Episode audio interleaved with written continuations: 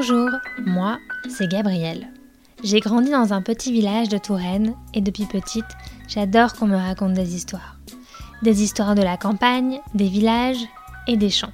Et de ceux qui en sont les garants grâce à leur savoir-faire. C'est de cela dont nous allons parler dans ce podcast, le savoir-faire. Et la meilleure façon de l'appréhender, c'est encore d'aller à la rencontre de ceux qui en sont les garants et qui savent le réinventer au quotidien.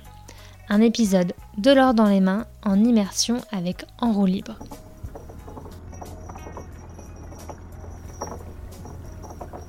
Le dernier fleuve sauvage d'Europe. 1000 km et 2000 ans d'histoire. Les châteaux y sont semés comme sur des reposoirs. Des chaînes de rochers qui paraissent avoir été posées là pour encaisser le fleuve pailleté par ses sables. Vous avez deviné Nous sommes sur la Loire. Et la Loire, c'est un véritable pays à part entière. Un pays d'îles, de sable, de ragondins et de castors, de vie marine et d'oiseaux. Mais aujourd'hui, ce fleuve est aussi en état de coma. Certaines activités et constructions humaines ont perturbé ses écosystèmes. Son épaisse couche de nitrate, une moquette verte qui tapisse le fond du fleuve, le colonise, et avec des températures de plus en plus élevées, la vie y est réduite. Scientifiques, pêcheurs, lanceurs d'alerte, citoyens, passionnés, s'efforcent de préserver ce fleuve comme Jean-Philippe Van Love, passeur de Loire, il construit avec son équipe des bateaux de bois pour pouvoir naviguer et observer cette extraordinaire vie et ainsi la raconter. Une histoire donc de transmission et de faire savoir. Bonjour Jean-Philippe. Alors nous sommes à Siglois, une petite commune du Loiret en bord de Loire, où vous amarrez quelques de vos bateaux. Alors racontez-nous, quelle est la, mission des passeurs de Loire? Euh, au, départ, on a construit un premier bateau pour s'amuser, ça c'était en 2003, euh, pour aller à la pêche, pour euh, faire des bivouacs, pour profiter de la Loire seulement pour des vacances. Et à force d'emmener les, les parents, les, les copains, eh bien, on, a senti qu'il y avait un engouement et qu'il y avait une, vraie demande. Et, donc, en, 2006, on a créé euh, l'entreprise pour, et on a construit deux bateaux de, de, 12 passagers pour, euh, pour en faire un métier. Donc, vous nous faites découvrir un véritable patrimoine en embarquant sur les bateaux et pas n'importe lesquels. Donc, ils sont tous en bois parfois euh, de voile. Ils ont une histoire, ces bateaux, je crois que vous les construisez euh, vous-même.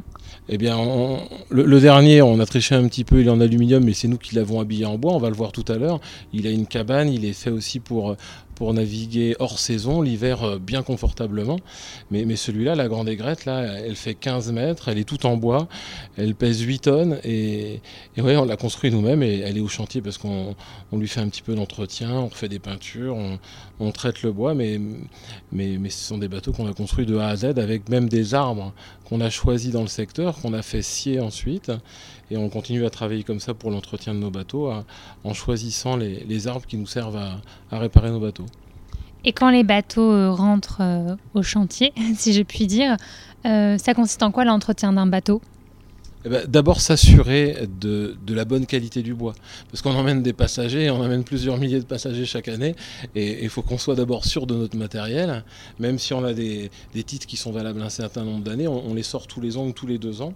Et d'abord, on enlève tout tout, le plancher, on, s'assure de la qualité du bois, et si on voit que du bois commence à s'abîmer, euh, la pourriture, des champignons, des insectes, on n'en a jamais vu, mais on, traite les planches, ou alors on change des, parties, et c'est ce qu'on a fait sur une petite partie de ce bateau. Là, on a, changé quelques planches. Et, voilà, on, est comme ça, on va le remettre à l'eau dans quelques jours, quelques semaines, et, on sera sûr de, notre bateau. Pour, euh, pour prendre le large, on dit qu'il faut souvent bien connaître euh, la mer, euh, la météo. Est-ce que c'est pareil pour la Loire? On dit que c'est un fleuve peu navigable. Bah, difficilement navigable et, ce printemps, comme l'an dernier, la Loire elle est déjà très basse, mais on s'est installé volontairement à cet endroit qu'on verra tout à l'heure, un petit peu paumé, un petit peu perdu, à, Siglois. Mais on est dans un secteur où la Loire méandre et on a un parcours qu'on arrive à réaliser même quand la Loire est au plus bas l'été. Mais on est coincé là quand la Loire est très basse. Mais comme tous les autres sur la Loire, sauf quand on est vraiment très près de l'océan. Mais ici, on a notre petite bassine de navigation avec des seuils qui sont plus ou moins franchissables. Et quand elle est très basse, ben, on se cantonne à, à, notre espace du méandre de Guilly.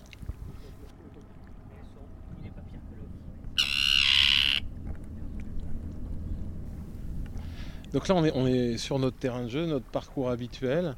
On a, quitté l'embarcadère de Siglois et on est presque sur la commune de Guilly. Donc on est dans le méandre de Guilly. On est dans un endroit où la Loire fait une belle boucle. Hein. On regarde devant, on regarde derrière, on voit la Loire disparaître. Ben, elle fait des, grands méandres ici dans ce secteur-là. Et, euh, et là, c'est le printemps. On a vu les premières sternes tout à l'heure et, là tout est en train de débourrer, hein. les peupliers, les saules, les érables ont leurs feuilles qui sont en train de sortir.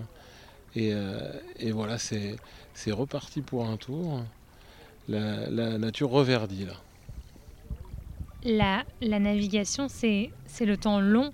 J'imagine que ça influence la façon d'appréhender les, les, paysages de la Loire et, les saisons. Eh ben en fait, euh, ce qui est magique ici, c'est que le paysage il évolue lentement euh, en fonction des crues, en fonction des étiages, et d'une année à l'autre, le paysage euh, se modifie tout doucement. Les arbres meurent parce que le castor les a tués, par exemple. On voit beaucoup d'arbres morts qui sont en train de pourrir sur pied et qui vont laisser place à une nouvelle végétation progressivement. Un peu plus loin, on a une île qui est en train de se boiser avec des petits peupliers qui ont 2-3 ans. Et donc c'est une nouvelle forêt qui naît, alors que là, juste derrière nous, on a une, une soleil qui a plutôt une quarantaine d'années, cinquantaine d'années, qui commence même à avoir des arbres mûrs. La Loire est devenue votre lit, si je puis dire, et c'est un paysage extrêmement vivant. Aujourd'hui, j'imagine que les périodes de sécheresse et les crues impactent profondément le fleuve. C'est quelque chose que vous ressentez? La clarté de l'eau, c'est un phénomène un petit peu nouveau peut-être avec d'autres espèces. Donc on, observe des changements. Il y a un changement climatique, c'est sûr. on, a des étiages de plus en plus précoces et de plus en plus importants. Euh, évidemment, ça impacte, euh, ça impacte sur, euh, sur la vie du fleuve. Des crues de moins en moins, mais ça ne veut pas dire qu'on n'en aura pas. On a eu une petite cet hiver, mais, sans, sans, conséquence. Mais ça, ça manque un peu de crues quand même. C'est un trésor qu'on a. C'est le seul fleuve sauvage d'Europe, je crois. Est-ce qu'on le protège et on le préserve assez? Alors, sûrement pas. Euh, sauvage euh, non plus, même si on c'est bon pour le tourisme de nature, mais, mais là on a la digue, la levée. Hein. Ça c'est un ouvrage euh, que l'homme a construit pour empêcher, limiter le, risque d'inondation. Donc un, ça a longtemps été un fleuve d'hommes au 17e, 18e, où il y a énormément de trafic sur la Loire. Elle s'est réensauvagée, mais, mais on fait très attention justement à ce risque de crue. Donc il y a des ouvrages, il y a, une certaine artificialisation du fleuve, mais, mais c'est quand même le plus naturel de nos fleuves français. Il a une dynamique quand même très importante. Et, c'est ça aussi qui fait qu'on a cette forêt de peupliers, par exemple de peupliers noirs. C'est parce qu'il y a encore une vraie dynamique sur cette rivière. On a des îles qui disparaissent et qui réapparaissent oui, c'est ça qui, justement, c'est cette dynamique de, de basse eau, de crue, euh, qui sont peu freinés par les ouvrages, par les barrages. Hein. C'est plus les barrages servent surtout à nous apporter un petit peu d'eau quand il y en a très peu, à limiter les grosses crues, mais il y a quand même ces grandes variations de niveau très bas, de niveau très haut qui, qui, sculptent la rivière en fait et qui, euh, et qui la rendent vivante. Est-ce que vous auriez une belle histoire de Loire à nous raconter? Alors, euh, ben, les, les, belles histoires, par exemple, c'est quand, on a une Loire qui devient basse en, fin de printemps et que les sternes peuvent euh, bien couver sur leurs îles de sable et, qu'on peut observer jour après jour l'élevage des jeunes jusqu'à l'envol des jeunes. Et ça, c'est assez rare de voir ça, mais, quelques années, ça marche sur notre parcours. Et, de voir les, sternes qui viennent d'arriver là, repartir avec leurs jeunes euh, au mois d'août pour le Sénégal, eh bien c'est quelque chose qu'on aime bien raconter et observer. Et là, vous pourriez nous décrire un petit peu les oiseaux qu'on voit voler sur l'eau? Ben Là, on a une, une, belle bande de mouettes, sûrement mouettes rieuses, peut-être mélanocephales, mais sûrement plutôt rieuses. Et on a une émergence d'insectes aquatiques. Là, vous voyez les petites mouches. Là, c'est ces larves, c'est ça. Ces adultes ont vécu à l'état de larves dans, dans le lit de la rivière. Et là, ils émergent pour se reproduire. Et là, bah, c'est c'est l'abondance, c'est il festoie et donc les, mouettes sont en train d'attraper ces insectes en vol. C'est des super opportunistes les mouettes. là, ce qu'on voit à la renoncule, c'est une plante qu'on voit à peu près depuis 10 ans seulement, parce que c'est depuis, en tout cas moi, le printemps 2011, où on voit le, fond de la Loire au printemps quand elle est basse, mais même l'été. Là, sauf mouvement d'eau, la, Loire, quand elle est basse, elle devient très claire comme ça. Au point que l'été, on voit des endroits où il y a 2 mètres de fond. Hein. Alors c'est peut-être parce qu'elle est plus propre, hein.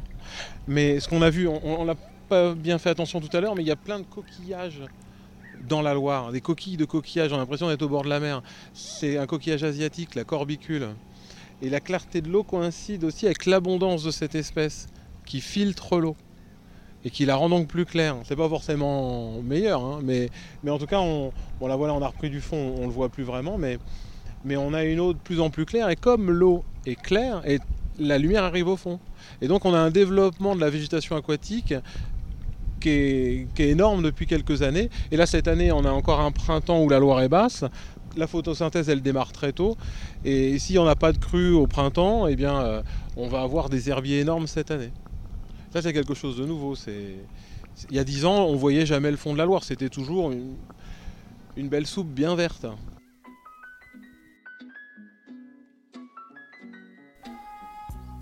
Voilà, c'est ici que notre épisode s'achève. J'espère que vous ne verrez plus du même œil cette grande dame qu'est la Loire et sur laquelle il nous faut désormais veiller.